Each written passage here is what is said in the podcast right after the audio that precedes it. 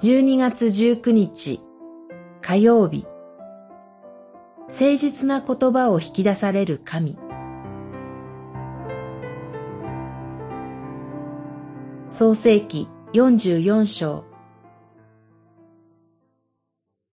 何とぞこの子の代わりにこのしもべをご主君の奴隷としてここに残しこの子は他の兄弟たちと一緒に帰らせてください。44章33節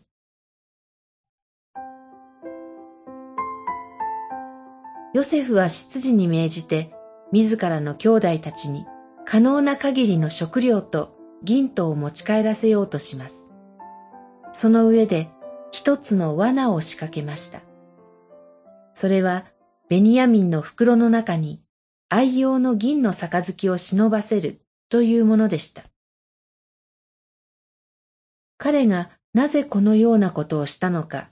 はっきりとは書かれていません。ただ、その意図するところは、他の兄弟ではなく、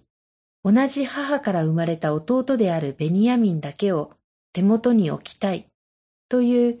複雑な愛憎の表れであるように見えます。その後、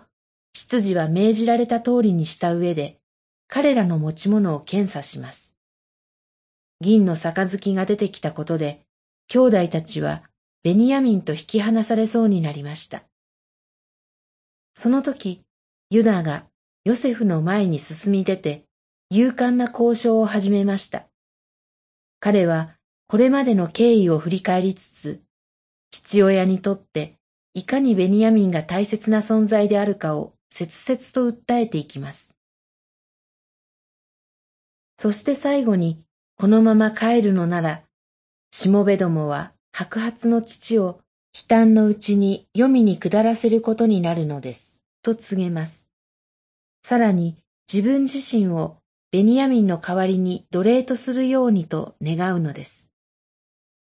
このようにして神はユダに言葉を与えてヨセフの心に和解に向けた変化を迫ります。祈り、父なる神よ、あなたはご自身の深い身胸を実現するために人の口を用いられますから感謝します。